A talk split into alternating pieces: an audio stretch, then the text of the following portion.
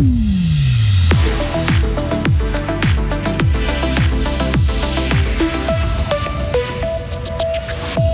Les employés de l'État de Fribourg appelés à manifester dans la rue pour réclamer une hausse de salaire. Si vous devez vous faire repérer pour un problème orthopédique à l'HFR, votre intervention risque d'être repoussée. Et puis, si vous optiez cette année pour un calendrier de l'Avent inversé. Beaucoup de nuages, mais aussi quelques éclaircies. Aujourd'hui, température maximale 5 degrés. Jeudi 1er décembre 2022. Bonjour Mehdi Piquant. Bonjour Mike, bonjour à toutes et à tous. Les fonctionnaires de l'État de Fribourg sont appelés à descendre dans la rue lundi prochain.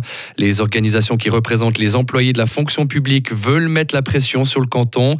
Elles réclament une augmentation des salaires de 4% au moins pour l'année prochaine. Ces organisations tentent donc par tous les moyens de faire bouger les choses. Maël Robert. Les syndicats citent les maçons en exemple. Les manifestations leur ont permis d'obtenir de meilleures conditions de travail. Pour l'instant, le canton de Fribourg prévoit une augmentation des salaires de 2,5%. Les organisations qui représentent les fonctionnaires fribourgeois demandent plus, une hausse de 4%. C'est le moment de se mobiliser, selon Gaëtan Tsurkinden, secrétaire régional du SSP. Les décisions définitives vont être prises, par, en tout cas par le Conseil d'État, au mois de décembre. Donc c'est maintenant que les choses se décident et on sait que les communes et, les autres employeurs, euh, bah, disons que l'État fait figure d'étalon, quoi, de, de modèle. Donc euh, si l'État décide de donner 4%, la ville de Fribourg, les autres communes feront probablement de même. D'où l'appel à manifester lundi, lancé par les organisations syndicales du SSP et de la FEDE, et puis aussi par la FOPIS, qui représente les employés des institutions sociales. Pour sa secrétaire générale, Sophie Triten, c'était logique de rejoindre le mouvement. La solidarité ici est plus que nécessaire en s'alliant avec euh, le SSP et la FEDER. On a de bonnes chances de pouvoir euh, obtenir une revalorisation qui est justifiée dans le contexte inflationniste dans lequel on est. Le personnel est quand même assez inquiet euh, des augmentations actuelles du prix de l'énergie, des augmentations aussi de l'assurance maladie. Sans compter les primes maladie, les prix des produits courants ont augmenté de 4,6% en deux ans selon les syndicats. Et la FOPIS demande également au canton de Fribourg de faire au moins un geste envers les petits revenus.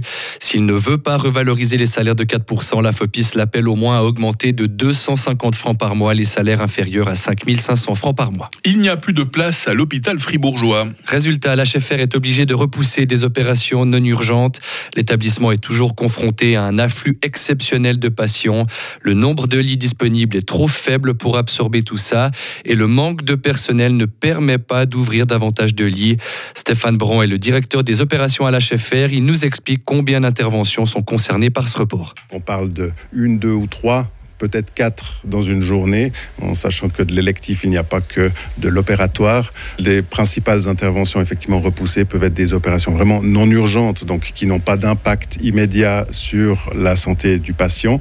Aussi des interventions qu'on pourra replanifier dans un proche avenir dans la bonne sécurité du patient sans impact à moyen long terme sur sa santé, des interventions de type orthopédie ou ORL par exemple. La surcharge est liée à plusieurs facteurs. Une trentaine de personnes âgées sont par exemple en attente d'une place dans un home. Un nombre important aussi d'enfants est également hospitalisé en ce moment. En sport, une victoire pour l'honneur pour le Fribourg Olympique. Les basketteurs fribourgeois ont bouclé hier soir leur aventure en Europe Cup sur une bonne note. Les joueurs de Petar Alexic sont allés gagner 99 à 94 à Pernu en Estonie.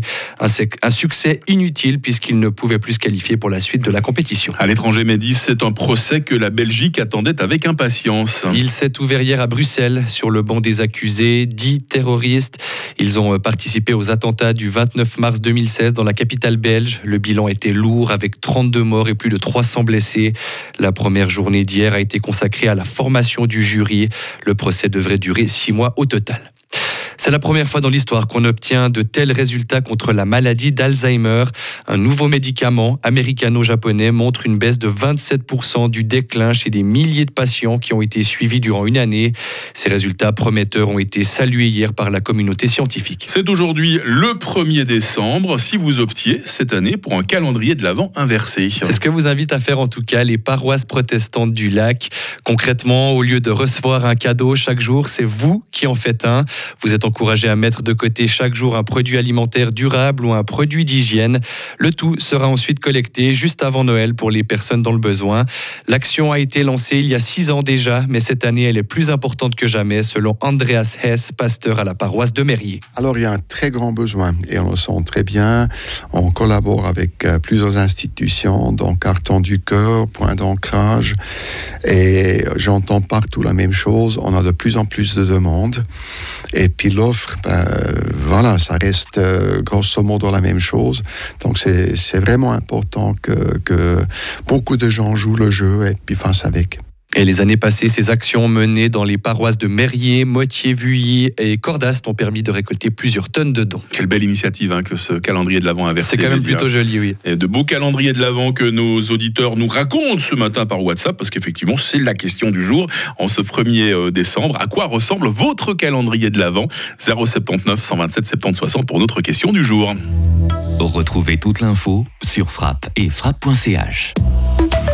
Votre météo à 8h07 sur Radio Fribourg. Cette journée va être dans l'ensemble nuageuse. Cela ne nous empêchera pas de profiter de quelques éclaircies, notamment ce matin. Les précipitations concerneront surtout le nord de la Romandie. Neige vers 600 mètres. Et puis il y a cette bise faible à modérée hein, qui souffle euh, sur le plateau. Il fait en ce moment 2 degrés à Morat. Il fera cet après-midi 3 degrés à Fribourg. Demain sera partiellement ensoleillé, surtout en première partie de journée, surtout sur le sud de la Suisse romande. Température minimale moins 3, maximale 5 degrés. Temps de bise et de stratus euh, samedi, ciel nuageux avec quelques précipitations dimanche. Il fera tout au plus 4 degrés ce week-end. Nous sommes jeudi 1er décembre, on le rappelle, 335e hein. euh, jour de l'année 2022. C'est la fête des Florences aujourd'hui. Il fait jour depuis 8h moins 5 et il fera jour jusqu'à 5h euh, moins le quart hein,